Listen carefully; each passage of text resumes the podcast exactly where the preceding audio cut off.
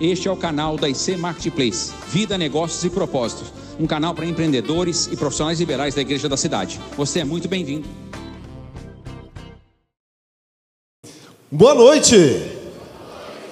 Hoje vamos falar de um tema bastante impactante, que são as emoções, não é isso? Ah, muito obrigado, viu? E o primeiro bloco, pelo menos as minhas primeiras falas, eu vou passar sobre o que acontece no nosso no atual cenário, né? Já passou, já fez a minha apresentação. Vamos aproveitar nosso tempo então para irmos direto uh, no que precisa. Todo mamífero vai ter quatro emoções, né? Básicas: alegria, tristeza, raiva e medo. Essas quatro emoções são responsáveis por nossos comportamentos, logo para os nossos resultados, seja no ambiente pessoal, seja no ambiente profissional, seja aonde for. Vou abrir uma um parênteses aqui. É muito importante um momento como esse. Se a gente pegar o ser humano mesmo, se a gente for olhar pelo lado da neurociência, é muito complexo. Se não tiver uma rede de apoio, se não tiver uma espiritualidade que eu vou falar hoje, se não tiver algo que está acontecendo como aqui, fica muito complicado, fica muito desafiador, não é? Nós não controlamos nossas emoções. Nós não controlamos nossas emoções. Nós temos nossa mente consciente e a nossa mente inconsciente. Nossa mente inconsciente, responsável em torno de mais de 90%, ou seja, mais de 90% do que você é, foi ou será mente inconsciente. Mente inconsciente não tem contato com a realidade. A mente inconsciente não sabe se isso que está acontecendo agora está acontecendo mesmo, onde você está aí também assistindo, nos assistindo em sua tela, ou se é um sonho. A mente consciente não sabe disso. A mente inconsciente ela é atemporal, ela não tem contato com o tempo. Se eu perguntar para as mamães que estão aqui presentes, que também nos acompanham em suas telas aí, o filho pode ter 30 anos de idade, o primeiro, o segundo. Se eu perguntar, começar a pedir para falar como é que foi o dia que o filho nasceu, a mãe vai lembrar cada detalhe. E ela vai falar assim, ó, parece que foi ontem. Não é isso? Porque nossa mente, ela é atemporal. Nossa mente inconsciente, ela é atemporal. Nossa mente consciente, em torno de 5%. Então vamos imaginar assim, ó. Vamos pegar uma formiguinha, na patinha da formiguinha eu vou colocar uma, um fio de nylon, de pescador. Na outra ponta eu vou colocar um elefante, parrudo, enorme. Então nós temos um poder muito grande. Ah, só usamos X% da capacidade cerebral, isso é lenda urbana, não existe esse número ainda. Uh, no entanto, sabe-se que é, que é muito pouco. Né? Então a gente tem um poder muito grande guiado por uma formiguinha. Só que essa formiguinha é cega. Então tudo que a nossa mente consciente, que é um, muito pequeno perto da inconsciente, passar e a inconsciente comprar a ideia, comprar essa visão, vai acontecer. Quando você percebe uma emoção, ela é um sentimento. E é aí onde você consegue controlar, é aí onde você tem o um espaço, é aí onde você vai fazer a sua oração, é aí onde você vai atuar. Na sua emoção você não consegue. Não podemos impedir que um passarinho pouse em nossa cabeça, mas podemos impedir que ele construa ninhos. O que eu quero dizer com isso? Os pensamentos vão vir, o medo vai vir. A raiva, raiva é emoção primária. Nós vamos sentir raiva com muito mais facilidade do que nós vamos sentir alegria. Então, quando eu percebo essa emoção, quando eu tomo consciência dessa emoção, aí é um sentimento. E é no sentimento que a gente consegue atuar. É no sentimento que a gente consegue trabalhar. Com treino, como tudo na vida. A mãe da habilidade não é persistência? A mãe da habilidade é a persistência. E é um treino, e é diário. E é muito complexo, né? Então, ou seja, as coisas vão acontecer dentro de mim sem que eu perceba. Quando eu percebo é quando eu consigo atuar, mas aí já está acontecendo. Olha só que legal. Eu acordo sete horas da manhã, motivadaço, muito motivado, extremamente motivado. Tomo meu banho, ouço uma música, coloco, ah, escolho a roupa, estou muito motivado. E aí eu saio. Estou no ônibus, estou no carro, não importa onde eu esteja, e aí eu viro meu rosto de repente e vejo um rosto, como todo na multidão. E aí, de repente, todo aquele meu bom humor, aquela motivação que eu estava, eu deixo de ter. Começo a ficar irritadiço, já muda o meu clima. As pessoas que estão em volta talvez perguntam: Mas o que aconteceu? Você estava tão bem, você estava tranquilo, você estava motivado e agora está todo irritadiço e tal. E você fala: Simplesmente não sei. Aquele rosto que eu conscientemente eu não percebi, era um rosto que me lembrava minha ex-namorada. E eu sofri muito quando a minha ex-namorada me deixou. Eu não olhei e falei, nossa, lembra fulana. Isso não aconteceu, eu só passei aqui, ó. Mas meu cérebro captou aquilo lá. Na hora ele fez a associação, de forma inconsciente. Inconsciente. E aí meu humor mudou. Todo o meu cérebro ficou enviesado em todas aquelas lembranças que eu tinha com a minha ex.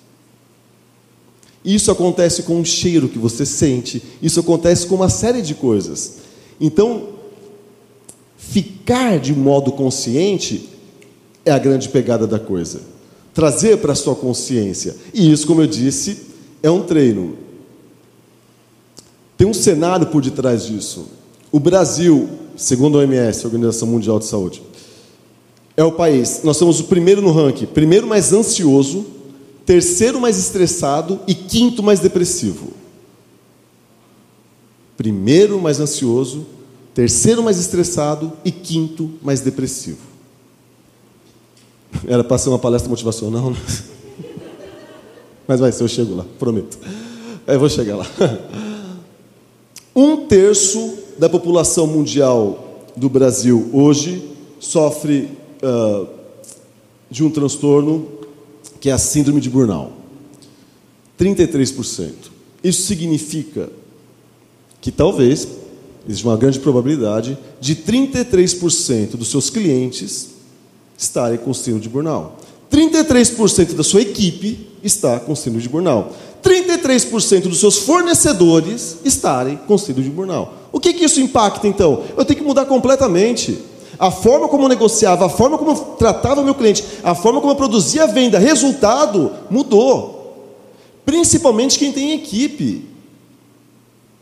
Estamos no encontro de empresários, eu tenho que falar sobre equipe. São as pessoas que fazem com que as coisas aconteçam na empresa e são as mesmas pessoas que impedem que as coisas aconteçam na empresa. Não importa o seu endereço, não importa a sua tecnologia, não importa toda a campanha de incentivo que você tem, não importa todos os mecanismos de um crescimento de carreira que você tenha na sua empresa, são as pessoas que fazem com que as coisas aconteçam, são as mesmas pessoas que vão impedir.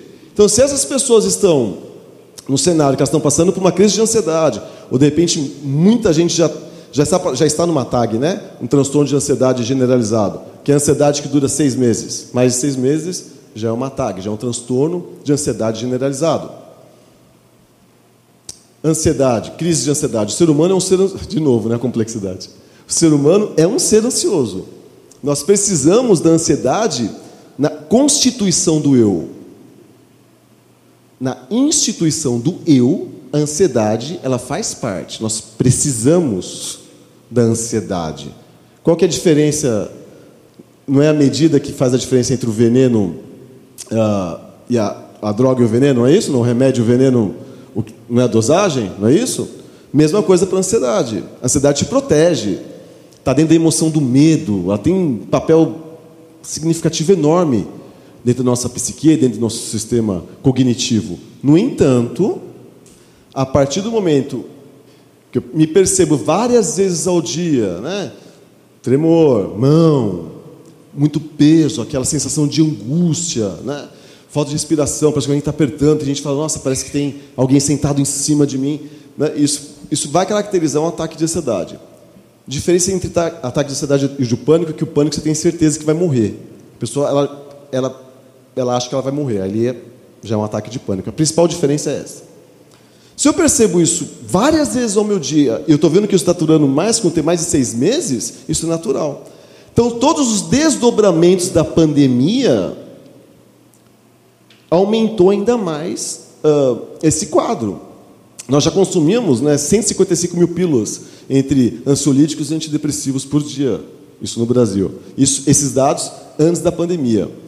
Um outro estudo que está sendo revelado agora é que a pandemia, além de todas as sequelas de modo geral que foi deixado, agora existem as sequelas emocionais patológicas.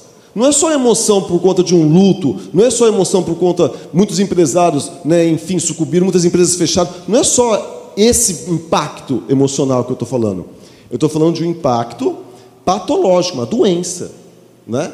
As pessoas que não estavam mais sentindo, ah, fulano teve Covid e não está sentindo cheiro. O problema não é no nariz, o problema não é no sistema olfativo. O problema é dentro do cérebro. Né? A corrente neuronal, a, a corrente de neurotransmissões responsável por sentir aquele cheiro, por identificar aquilo que não está acontecendo. Né? Nós temos que lembrar que o cérebro, os pulsos, né, são, nossos pulsos aí são mais de 90% pulsos químicos. Os pulsos elétricos do cérebro é para a gente piscar, engolir, respirar, né? mecanismo de sobrevivência. O restante são pulsos químicos, que vêm através dos nossos pensamentos. E aí, de novo, que eu volto. Onde que a gente vai conseguir trabalhar então? No sentimento. É no sentimento que eu consigo entender. No entanto, se eu estou num quadro desse, de ansiedade, se eu estou num estado depressivo, muita gente ainda hoje acha que depressão é frescura. Dentro do INSS, depressão já ultrapassou causa de afastamento em relação ao acidente. Hoje existem muito mais pessoas afastadas do INSS por conta de depressão do que de acidente. Suicídio já é a terceira maior causa de morte no Brasil, segunda entre adolescentes. Então é muito sério o, o impacto que a gente está falando, além dos negócios, a gente tem que olhar para isso de uma outra forma. É a forma de nos unirmos, de ajudarmos, né? É, tanto é que esse projeto da, da Ucrânia é lindo isso. Né? Realmente, quem puder ajudar a sentir tocado, é hora de fazer isso, porque a gente precisa disso. Tudo bem. Estado depressivo, primeira coisa que vai atacar, sono REM. Você passou, você está andando durante o dia, bateu em algum lugar, aquele cortinho pequenininho. Você dorme, rebaixamento dos órgãos. Quando você está no sono REM, passa um scanner no corpo que vai falar, ó, vem as células de rejuvenescimento, falar, a gente precisa curar isso aqui, as células vão lá e atuam lá. Esse sistema, essa circuitaria de cura que nós temos, chamada neuroplasticidade, só vai ocorrer no sono REM. Quando eu estou em depressão, qual que é a primeira coisa que ataca? Aí você dorme, dorme, dorme, parece que não dormiu, acorda cansado, acorda, não é? Segunda coisa que ataca, intestino. Segundo o cérebro, ele tem tantos uh, neurônios quanto o próprio cérebro. O intestino, o número de neurônios ali está muito parecido com o outro. Seu cérebro consome mais de 70% do que você, do que você come. 70% da sua alimentação, em torno disso, vai para o teu cérebro. 70%. Aí eu ataco o intestino. Terceira coisa que ataca, rim. Qual que é o percentual uh, que a água constitui o nosso corpo? E aí eu ataco o rim. Olha só o efeito uh, que causa. E aí a gente não entende por que, que um cliente está agindo de uma determinada forma, por que o colaborador está atuando de uma determinada forma, por que, que o líder não está conseguindo mais ser criativo como ele conseguia antes. Dentro de uma empresa, o que a gente mais tem é desafio, é problema, é BO. Ou não? Ninguém avisou isso né, para os empresários, né? ninguém avisou antes, né? Ninguém avisou, né? Ah, tem alguém que vai abrir empresa? Está abrindo nesse momento? Está. Para nos motivar ninguém, senão a pessoa desiste. E não é esse o intuito, obviamente, mas é prever. É prever. Em relação a pessoas, eu falo para os empresários o seguinte: pensa numa barra de gelo, todo dia de manhã. Para quem é líder, para quem tem equipe, a mesma coisa. Na sua mesa. Você vai enxugar essa barra de gelo. O que vai acontecer amanhã? Outra barra de gelo. E assim sucessivamente. Se a sua empresa trabalha sábado e domingo, você vai ter na segunda, você tem três. Então, a da segunda, do sábado e do domingo. E vai funcionar dessa forma. Funciona assim. O maior resultado, ainda mais, mesmo com tantos avanços tecnológicos, estão nas pessoas. Então, se, se os empresários, se a sociedade não começar a olhar para a saúde física, que vai estar intimamente ligada à psique, e à saúde emocional, a coisa vai ficar muito mais uh, complicada do que já está. Mas tem uma boa notícia. Tudo que você pode criar, você pode destruir. Tudo que você pode criar dentro da sua mente, você pode destruir. E aí eu vou falar um pouquinho uh, sobre o nosso sistema de crença. Mas hoje eu quero falar sobre burnout. Já ouviram falar de burnout? Burnout é a doença do século, né? É um nome novo para uma coisa que já existe há muito tempo, muito antiga. Muito, muito mesmo. Começou lá atrás, muito lá atrás, do esgotamento, depois famosa estafa, já ouviram falar, ah, cara está com estafa, né? E também é super sério. Né? Qual é uma característica muito marcante do burnout? Descanso, descanso, descanso e não consigo descansar. Faço pausas, paro, tenho um bom fim de semana, mas eu sinto meu corpo ainda muito cansado. Essa é uma principal característica. Outra coisa, a pessoa não fica de corpo presente. Isso é estranho, né? A pessoa está ali, mas ela não está ali. o pensamento está sempre em outro lugar. Irritabilidade muito lá em cima, esgotamento físico, aquela coisa. E aí, de novo, se uma empresa tem muito BO, se para eu resolver os meus desafios eu vou precisar do meu sistema límbico funcionando, que é responsável pelo meu sistema criativo, eu vou ter que estar bem. Se eu estou num quadro de depressão, de ansiedade, o que aconteceu? Não vai estar, porque todo o cérebro vai estar enviesado. Foi exatamente como eu dei o exemplo da moça. Olhou, e aí o cérebro fica todo enviesado para aquilo lá. Quando eu estou num quadro de ansiedade, todo o cérebro vai ficar enviesado justamente para isso. E assim sucessivamente. Faz sentido o que eu estou falando? Mas eu disse, né? Tem boas notícias, né? Crenças e valores, então.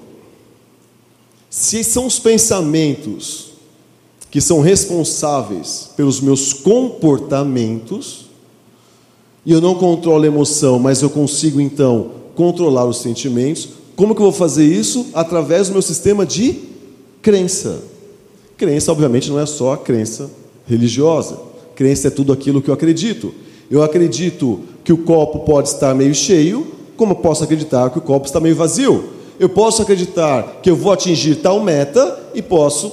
A meta é tanto, eu posso acreditar que vou atingir e posso acreditar que eu não vou conseguir. Em ambos os cenários você está certo.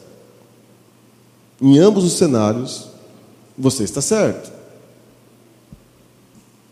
Até porque sem fé nada faz sentido. Não é marketplace, não é isso? Não é propósito? Pessoas que acreditam no seu propósito, pessoas que dão verdadeiramente valor ao seu propósito, são pessoas diferenciadas. São pessoas que conseguem resultados extraordinários. E são pessoas que consegue resultados tão extraordinários que pessoas de fora olham para aquilo e falam: Olha, um milagre. Foi um milagre. E foi de fato. Claro que foi. Mas não é sempre pelo poder da fé? Não é sempre isso ou não? Não é no foco, no propósito? Não existe vento favorável para quem não sabe onde quer chegar. Não existe vento favorável para quem não sabe onde quer chegar. E o sistema de crença é o que vai determinar boa parte disso que eu estou falando. Vamos imaginar. Já assistiram Divertidamente? Divertidamente é, é um desenho, uma animação, mas tem uma neurocientista por detrás, né? né? De todo. De todo. End-to-end do desenho, né? Da animação. É, e ali retrata muito bem o que, que como é que funciona como é que é nosso funcionamento sistêmico. Ele é bem legal. Vou dar um exemplo para vocês. Como, como o sistema de crença é impactante. Dentro de uma consultoria de uma empresa, teve uma, uma vaga para gerente. E eu falei com o CEO, falei, pensei em tal pessoa. Ele falou, eu também. Falei, não falta, não fica envolvido com fofoca, não fica colocando atestado toda hora. Falei, não tem tanta liderança, mas isso aí a gente ensina. Ele falou, perfeito. Chamei, vem cá. Pô, a gente pensou em você para ser gerente. Ele falou, não, obrigado. Eu falei, deixa eu entender. Normal, mas enfim. Cada um vai ter seu propósito, cada um vai ter as suas crenças. Mas deixa eu entender. Eu falei, por quê? Não. Ele falou, porque toda vez que eu tenho uma oportunidade na minha vida, eu me dou mal. Toda vez que eu estou indo, que eu faço algum tipo de progressão na minha vida, algo dá ruim e eu acabo voltando três, quatro casas para trás. Aí eu falei, você se importa se a gente virar essa reunião para um set terapêutico? Ele falou, não. Tem, vamos lá então. Muito bem. E aí comecei a entrar na linha do tempo dele, em direção ao passado, E eu encontrei um momento que ele tinha por volta de 3, 4 anos, ele estava com o pai, ele viu a figura de um carrão, tipo de uma Ferrari, e ele falou para o pai, né? Pai, um dia eu vou ter uma dessa. E aí o pai dele olhou para ele e fez assim: Você nunca vai ter uma dessa. Naquele milésimo de segundo, cria um sistema que ele chama de imprint, né, linguística chama de imprint, foi o momento que foi criado, o momento que ele ouviu, milésimo de segundo. Lembrando que, claro, para uma criança de 3, 4 anos, ele olha para um adulto a visão de um adulto é totalmente diferente. É um gigante falando para ele. É um gigante falando. E aquele gigante, pai, falou para ele, que tem uma representatividade masculina na vida dele, inclusive, falou para ele que ele nunca vai ter arquivo. Pois bem, ele tinha 3, 4 anos. Aquele arquivo neurológico foi criado, aquele imprint foi criado. 30 anos depois, 32 anos depois, ele acredita que não vai poder ser ou que vai perder uma oportunidade, porque ele ouviu um comentário daquele. Existem muitas pessoas que têm uma dificuldade enorme, por exemplo, de relacionamento. Enorme, seja na empresa, seja onde for, enorme. E aí você vai ver três, quatro aninhos também, dois aninhos e pouco, três anos. A mãe está lavando louça. E aí o filho quer, ou a filha quer atenção de alguma forma. E a filha fala, mamãe, papai. E a mãe fala assim, filho, agora eu não posso, mamãe está lavando louça. Pronto. Já venho em print. Ninguém me quer, ninguém gosta de mim, eu vou ter que me virar sozinho. Ah, mas com 3, 4 anos a criança já sabe tudo isso? Não, mas nada sai da mente inconsciente, aquilo fica registrado. 3, 4, 5, 6 anos, vão mudando as fases disso depois. Não é que o sistema de crença começa a ser formatado, logo de, quem já teve filho pequeno sabe, lembra da fase do porquê, quem, quem já tem ou já teve filho? A fase do porquê da criança é fantástico, né? Eles são Googlezinhos, né? É porquê para tudo, não é porque você levantou, porque você fechou a porta, porque, porque, porque você pegou água, porque você acendeu fogo. Né? Um... Interessante, deve ser uns 400 porquês por dia, aproximadamente. Passando essa fase, que é o porquê que vai entrar, começa a fazer. Na adolescência isso se fecha mais um pouco, passa a transição hormonal, sistema de crença construído. Mais uma para vocês. Nós temos a formação né, de psicoterapeutas, onde a gente ensina a técnica, aplica a técnica e chama alguém. É. Vem uma mulher e falou assim: a gente perguntou qual que é o seu problema, qual que é o seu desafio, qual que é a sua dor. E ela disse: Eu não tenho sorte com o homem. Conte-me mais sobre isso. Até porque sorte, cada um vai entender, o sistema de crença de cada um vai ver de uma forma.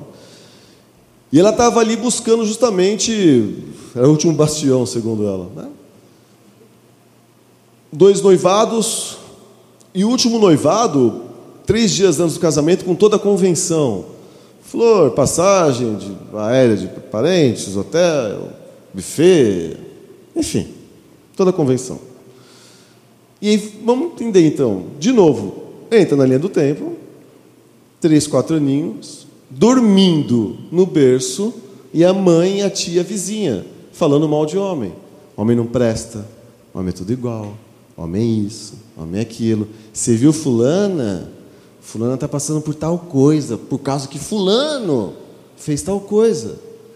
Com três, quatro anos aquele anjinho sabe de alguma coisa aquilo ali? Não, mas ela estava dormindo, a mente inconsciente dorme? Não, não dorme. Pegou, captou, registrou, imprinte, aquele arquivo de memória vai ficar ali.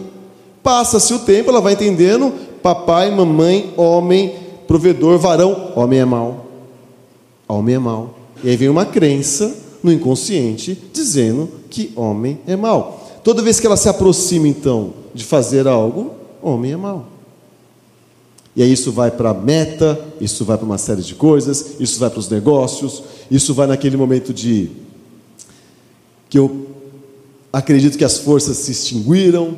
E aí a ciência agora, é muito legal, né? A partir dos anos 90, estão falando agora, a partir dos anos 90, tivemos um grande salto com a tomografia. Tem, antes de 90 não tinha tomografia, a partir de 90 tomografia. Então, as áreas do cérebro começaram a ser a estudadas com mais precisão depois dos anos 90.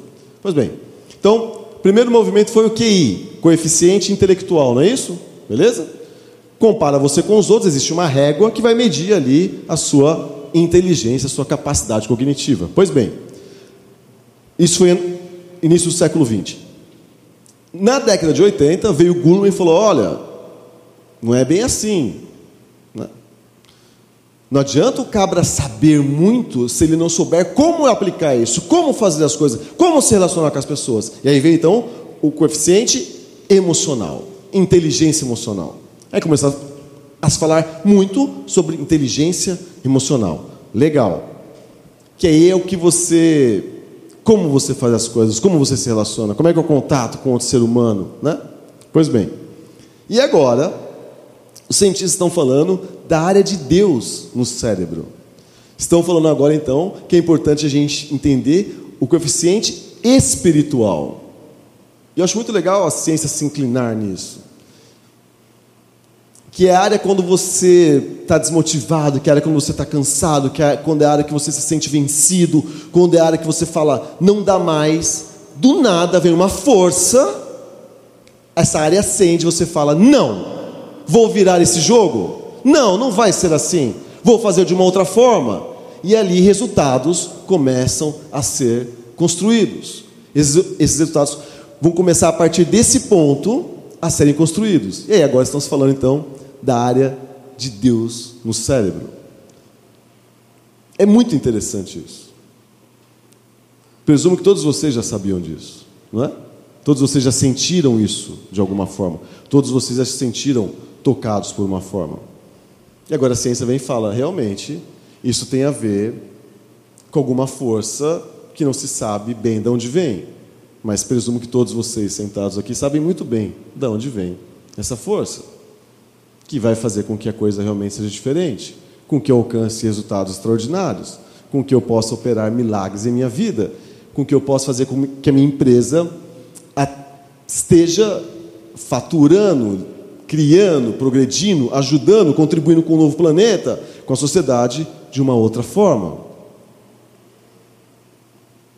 É essa área que faz com que você fale: eu preciso ajudar outras pessoas, eu preciso ajudar outros irmãos, eu preciso fazer algo pelas pessoas. É o que desperta, enfim, essa espiritualidade. Faz sentido? Bem.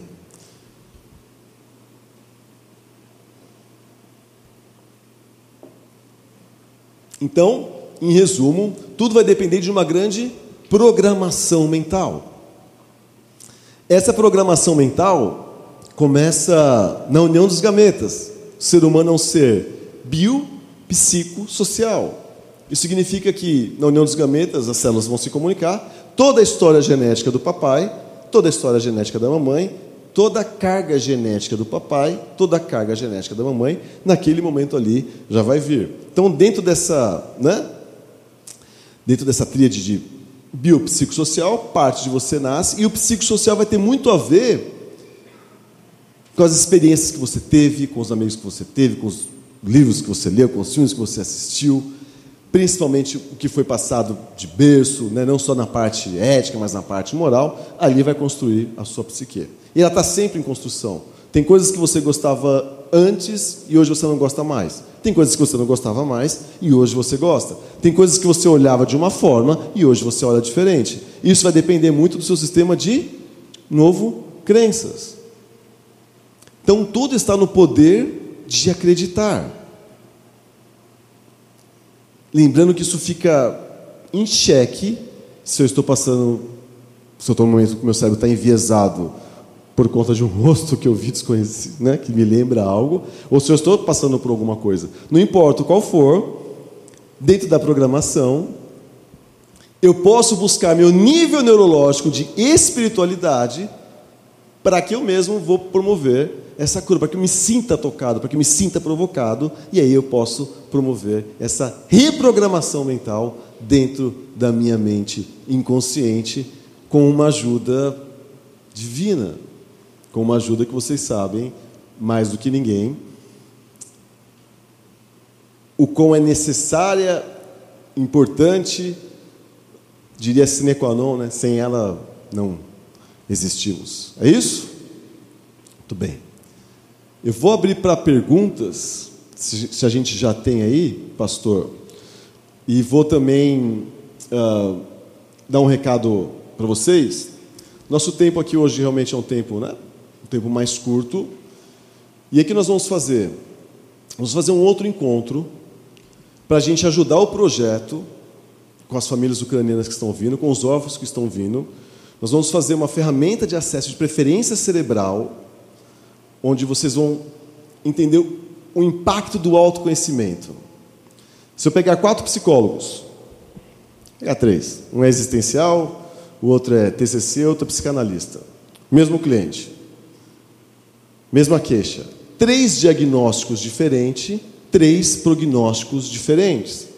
A psicologia ela vai convergir, ela, ela, vai, ela vai convergir no ponto que é o autoconhecimento, mas de, em outros aspectos, cada, cada um vai ver de uma forma, cada um dependendo da sua abordagem. Então, onde que a psicologia é perpendicular? No autoconhecimento. Então, esse encontro que nós vamos promover é 100% para nós, nós também ajudarmos essas famílias que estão vindo, essas famílias que precisam muito da ajuda, e esse é um trabalho lindo que a igreja está fazendo. Nós vamos fazer esse trabalho para toda a renda também ser 100% direcionada para isso. Né? Lembrando que o Pix continua valendo, ucrânia.igrejadacidade.org.br. Então é muito importante nós fazermos isso. Além disso, nós vamos fazer um exercício nesse dia, que nós vamos ter mais tempo, que vai ser um exercício, nós temos seis níveis neurológicos. neurológicos. Primeiro nível, ambiente. Eu não consigo nos impor limite. Né? Eu não consigo colocar 5 mil pessoas nessa sala. A palavra comportamento, na visão da psicologia, é relação entre ambiente e indivíduo. Todo o seu comportamento acontece porque você está no ambiente. Então, as pessoas dos ambientes exercem uma influência sobre nós. Então, a primeira coisa que nós vamos entender é o impacto do ambiente. Primeiro nível neurológico. Segundo nível neurológico, comportamento. Então, para cada tipo de ambiente, eu tenho um tipo de comportamento. O que faz o, o que faz com que me comporte de uma determinada maneira ou não dentro de um determinado ambiente é meu nível neurológico de capacidades, de estratégia, onde eu pego tudo aquilo que eu aprendi, tudo aquilo que eu sei e emprego de uma forma, me, me comportando, me comportando de uma determinada maneira em um determinado tipo de ambiente. Então, o que faz meu nível neurológico de comportamento ser o que é, é meu nível neurológico de crenças e valores. Muito importante. Aquilo que eu acredito e aquilo que realmente, verdadeiramente, eu dou valor. O que faz eu acreditar e dar valor nas coisas é meu nível neurológico de identidade, que faz ser de você quem você é. Está ligado ao seu legado, como vão se lembrar de você, o que você quer deixar nesse planeta, quais as marcas, os resultados, como você quer ser lembrado. Está envolvido com isso daí. E o nível neurológico mais importante dos seis níveis, de novo, é o nível neurológico de espiritualidade que é o que muda qualquer nível de uma hora para outra. Né? Então, nós vamos estar fazendo esse workshop do, do, impacto do autoconhecimento, vamos aplicar essa ferramenta de assessment, você vai fazer uma ferramenta, você vai sair daqui com o resultado das suas preferências cerebrais. Já fizemos uma parceria com dois psiquiatras, dependendo do resultado. Mentira, esqueci. Absurdo. Deixa isso para lá. Mas enfim, mas você vai ter ali, e ali você já vai entender como empresário alguns gaps, consegue entender as pessoas da sua equipe. Se você tiver líderes, os líderes da sua equipe, quem tiver, enfim, sócios, as pessoas que contribuem para a gestão, é muito interessante trazer nesse dia que você vai fazer uma ferramenta que você já vai trabalhar tanto a gestão por competência quanto a gestão por conflito, né? E vai fazer esse exercício, tá bem? E 100% dessa doação vai ser revertido a esse projeto lindo, mais um dos projetos lindos que realmente a Igreja da Cidade e o Marketplace vem fazendo. Legal? Perguntas, pastor? Pronto, vamos lá. Muito bom, Sérgio. Sérgio, recebi algumas perguntas aqui. Tá. Vamos lá. Vamos Posso ir direto nelas? Por favor. Domínio sobre a inteligência emocional é um treino que devemos repetir sempre. O sempre, com sempre. Existe um, um um livro Poder do Agora, também tem um vídeo no YouTube, muito interessante. Poder do Agora, que é você se manter na consciência. Se você conseguir se manter no agora, é onde está, vamos dizer, o pulo do gato, né? É se manter consciente. É, quando minha mente sai um pouquinho, eu trago de novo consciência, consciência, consciência. E é um treino constante e altamente exigente, altamente exigente. Até Aí... porque 70% dos nossos pensamentos ou está no passado ou está no futuro, tá? 70% dos nossos pensamentos diários ou estão no passado ou estão no futuro. Quanto mais excesso de futuro eu tenho, mais ansioso eu sou. Quanto mais excesso de futuro eu tenho, mais ansioso eu sou. A IBN hoje tem cursos EAD? EAD nós sim, a gente faz alguma coisa, mas nossos cursos, como se tratam de cursos que a gente vai trabalhar uma reprogramação mental, a gente exige uh, espaço, exige uma série de coisas, a gente trabalha com a mente consciente, mente consciente. Então, nossos cursos, inclusive, nossa porta de entrada é um curso de imersão. Né? Acontece um agora 29, 30 e 31 de julho, aqui em Santa Isabel. Imersão, a pessoa entra na sexta, sai no, no, no, domingo e é um mergulho profundo nas quatro emoções. Mas lives e algumas coisas a gente sempre vai produzindo, mas os cursos onde tem um impacto maior são os presenciais. Né? Como promover equilíbrio emocional para colaboradores de uma empresa? Essa pergunta vale um milhão de dólares. Se você souber isso aí. É. Vamos lá. Primeira coisa é mapear, que você falou aqui no começo, né, que vocês fazem isso é excelente. Primeira coisa é mapear. Se você já Peter Drucker, né, um dos pais da administração, já falava: eu só posso gerenciar aquilo que eu mensuro. Aquilo que eu mensuro. Se eu não mensurar, então assim, primeira coisa, pesquisa de clima, análise 360 graus, ferramenta de acesso, pelo menos uma ferramenta de acesso. Deixa eu entender aqui quantos por cento eu tenho na minha equipe de dominante, quantos, quantos por cento eu tenho de influente, quantos por cento eu tenho de conformista. Esse percentual dessas pessoas vão me dar já um norte. E a partir daí, educação contínua. Uma coisa que eu aprendi é, com o dono da Mil, que foi fantástico, Edson de Godoy Bueno, e falava: todo um dólar que eu tenho a mais eu invisto na minha equipe, eu invisto em treinamento. E você vai investir sempre em treinamento e você vai continuar sempre tendo problemas. Então, treinamento é a primeira coisa, mapear é a segunda coisa. Campanhas de incentivo também. Hoje a equipe ela precisa se sentir reconhecida, as pessoas da equipe elas precisam se sentir parte do negócio, envolvidas no negócio. Então, reconhecimento através de campanhas de incentivo, que só vão ter um resultado a partir do momento que fazer um, um belo mapeamento. Né? Sérgio, as crenças limitantes têm origens diversas, hereditárias, pessoais, é, lógica errada. Tá. Né? Você tem ali diversas fontes. É possível revertê-las e como revertê-las? Né? Eu queria que você falasse um pouquinho Sim, de como então... a programação neurolinguística pode também ajudar nisso. Tá. Quando, primeira coisa que a gente tem que entender, eu tenho que alterar parte do meu sistema. Então, o meu sistema foi lá e criou, como eu disse o exemplo, por exemplo, do, do gerente, né, do menino lá que estava com medo de ser gerente porque tinha uma crença limitante que o atrapalhava. Qual a técnica, a principal técnica que a gente utiliza? A gente volta nesse arquivo neurológico, através de técnicas de respiração. Nosso cérebro funciona através da oxigenação, que é ativada através da circulação, que por sua vez é ativada através da sua respiração. A maneira como você respira é a maneira como o sangue vai percorrer no seu corpo, é a maneira como nós vamos oxigenar o cérebro e é a maneira como os neurotransmissores vão atuar com os pulsos químicos. Então a gente volta nesse momento com o mapa mental de hoje, com a visão de hoje e entende o que está acontecendo aqui. Porque muitas pessoas vão sofrem de algum mal, vão no psiquiatra, tomam um remédio. E a pessoa daqui a 30 dias, 25, 20 dias, dependendo do princípio ativo aí do psicofármaco, ela começa a ter uma falsa sensação de que está tudo bem. Ela não resolveu o problema. O problema continua lá. Ela vai vir com uma estratégia química que vai durar no máximo três anos, aquele mesmo princípio ativo, aquela mesma dosagem, no máximo três anos vai durar, e a partir daquilo lá vai ter que trocar a dosagem. Então, assim, todo desafio emocional que a gente tem, dependendo do desafio, vai precisar de, um, de, de uma intervenção de psicofármaco, sim, dependendo do estado que a pessoa está. Mas o remédio está falando tudo. Não, nenhum psicofármaco cura uma dor emocional. Então, eu tenho que ressignificar, reprogramar, entender o que aconteceu aqui, dar um novo significado, dar uma nova visão para isso, e aí sim aquilo passa a ser, de alguma forma, resolvido. Né? Enquanto a voz do inconsciente ela é muito sutil, mas enquanto não resolvida, ela não vai deixar de falar. E a pessoa pode ficar alienada ao remédio para o resto da sua vida, se ela não entrar com um processo psicoterapêutico junto. Eu gosto muito da cena do, de, do Lewis Carroll em Alice no País das Maravilhas, tá. aquela cena do gato, né? Ela é muito usada, ela é muito famosa, né? Sim. Que o gato encontra, a Alice encontra com o gato, aquele gato listado na árvore, e, e pergunta: onde é que esse caminho me leva? E o gato responde: onde você quer ir? Ela não, não sei, eu estou perdida. E o gato responde: para quem está perdido, qualquer caminho é caminho. Parece que a gente. É, há muita gente andando sem propósito de vida, por não reconhecer, sobretudo, sua identidade. Então, são as duas coisas que eu acho que estão sempre interligadas: identidade e propósito. É, e a gente viu lá Simon Sinek falando do Golden Circle, apontando para, comece pelo porquê. Né? A gente vê, é, sei lá, Viktor Frankl falando da logoterapia, da terapia do sentido, de como é importante a gente saber o porquê. Mas como é que a gente descobre propósito? Mais um milhão de dólares. Eu gosto, eu gosto dessas perguntas assim. Vamos lá.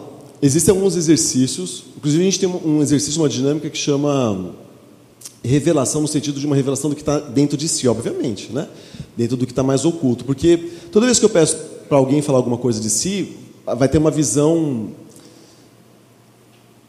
muito por cima do que é. O que realmente está tá ali dentro são outras camadas. Então, assim, a resposta é muito processo psicoterapêutico, um processo psicoterapêutico. Sozinho, sozinho, é, porque sozinho é possível, mas é muito desafiador. Então não adianta falar, ah, não vou, não vamos romantizar a coisa.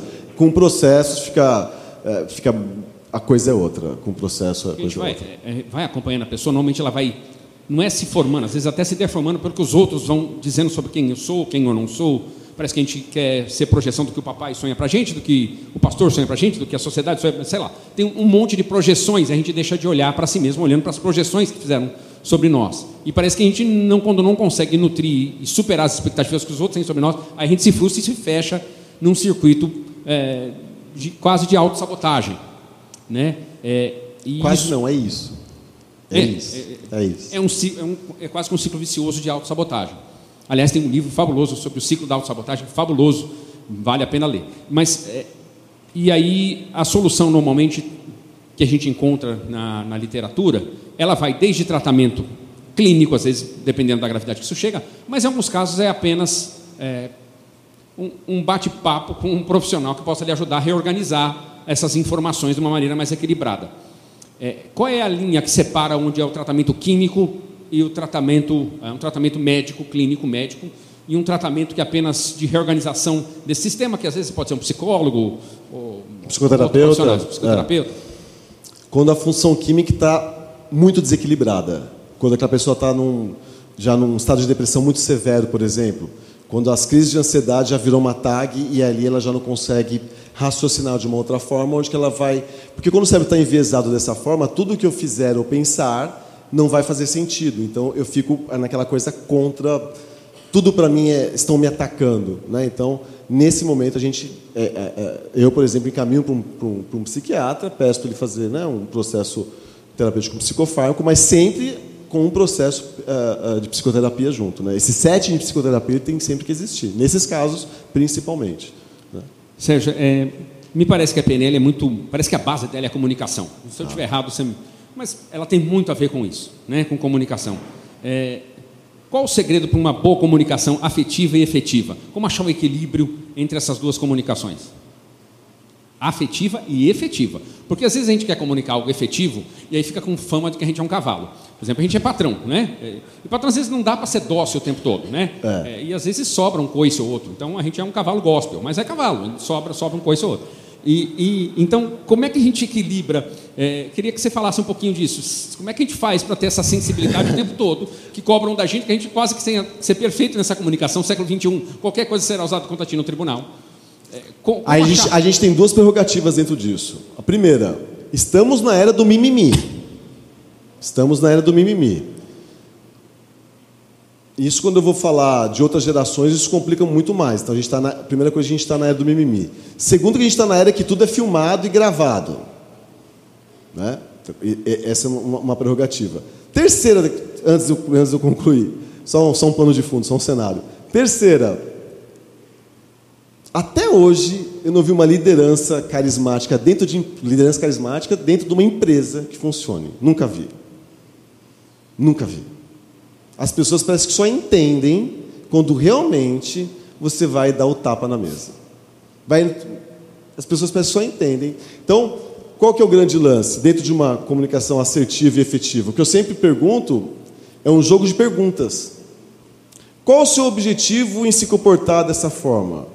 Dentro do colaborador, né? Qual que é o seu objetivo em fazer isso? Por que, que você, o que, que você espera atingir o seu resultado você fazendo isso que você está fazendo agora dessa forma.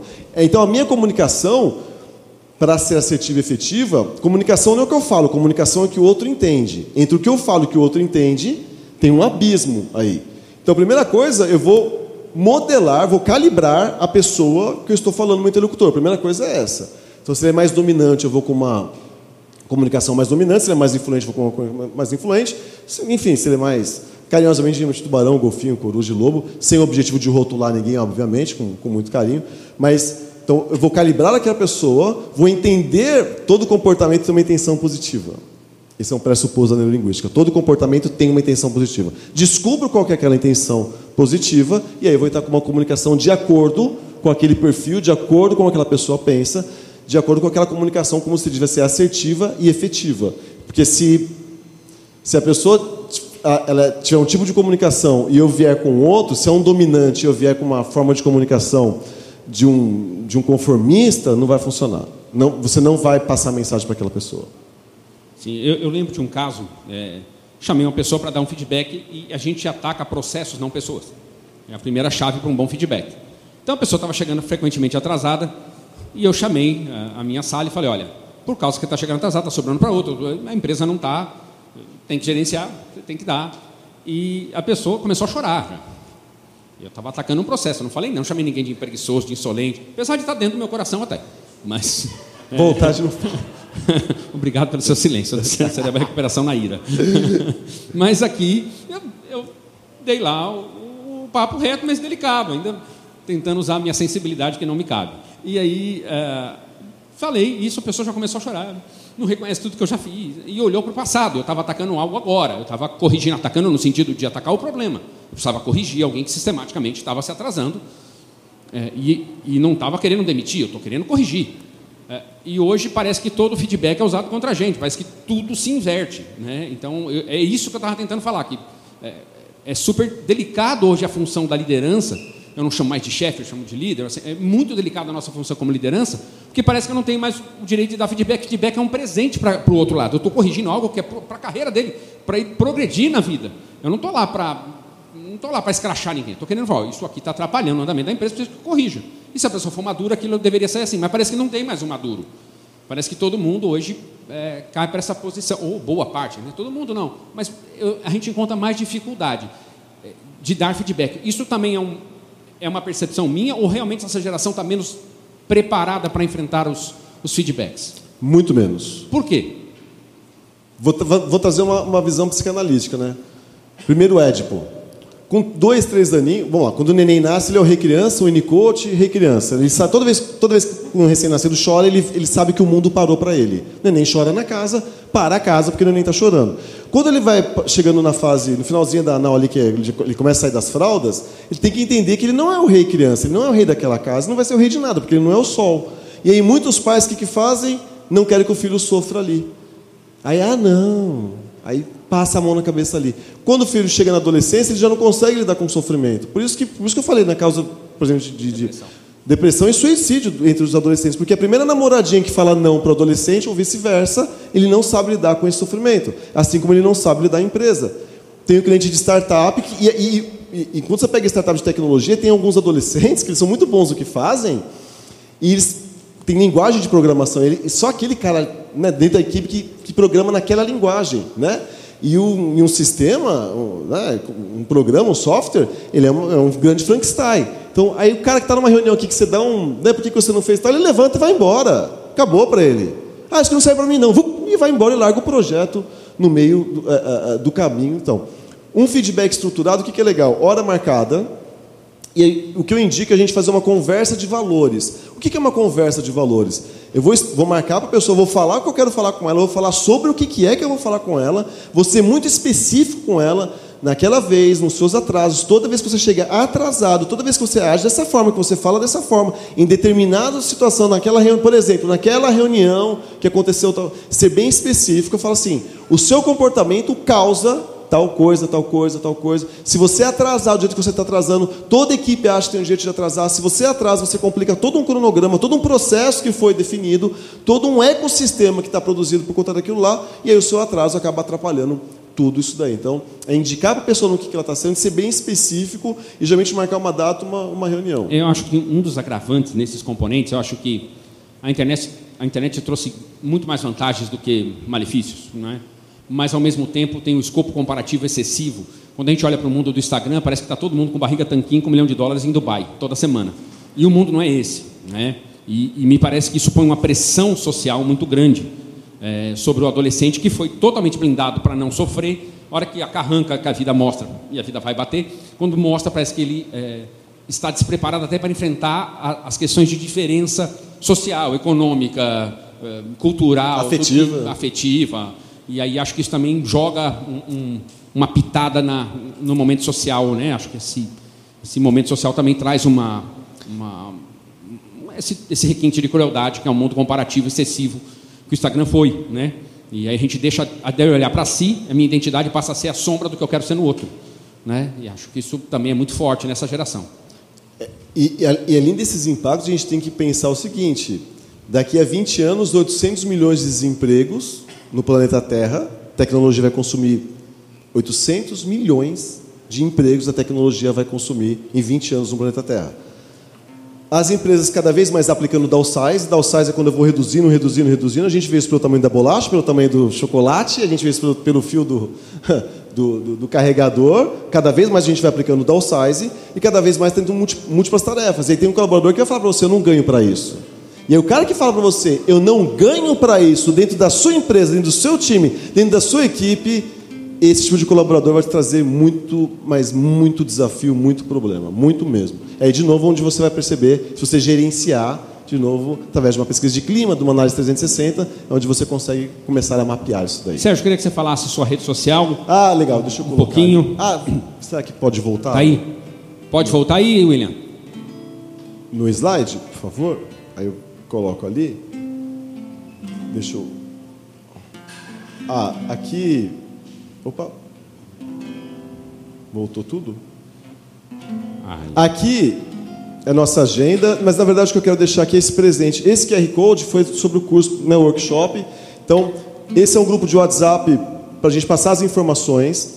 Não vai ter bom dia, boa tarde, nem corujinha. Por favor, por favor.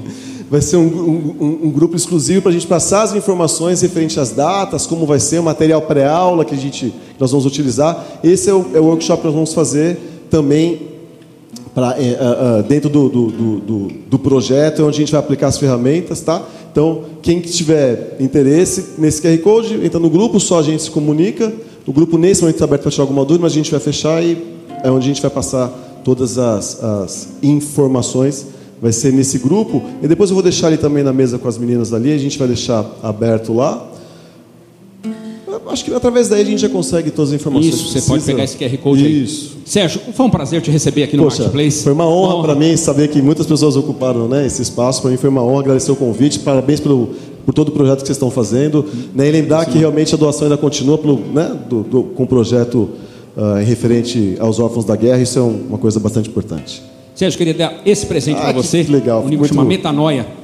Né, essa mudança de mente. Olha, né, a, a palavra metanoia vem a gente fala arrepender, metanoia vem expansão da mente. Dallas Willard, um escritor maravilhoso, já falecido, Dallas Willard diz que a metanoia é quando a gente chega ao ponto de luz na nossa casa e tudo muda. Antes eu vivia um mundo sem a luz. Ele diz que esse é o poder que tem uma mente nova. Esse que tem o poder de uma mente que foi transformada. É maravilhoso Poxa. o livro aí. Conselho. Gratidão, viu? Gratidão a todos uma vocês. Boa uma boa noite. Quem também tiver dúvida e quiser mandar, também pode mandar lá no grupo que a gente tira. Gente, muito obrigado, uma boa noite, bom retorno. Até mais. Obrigado, Sérgio.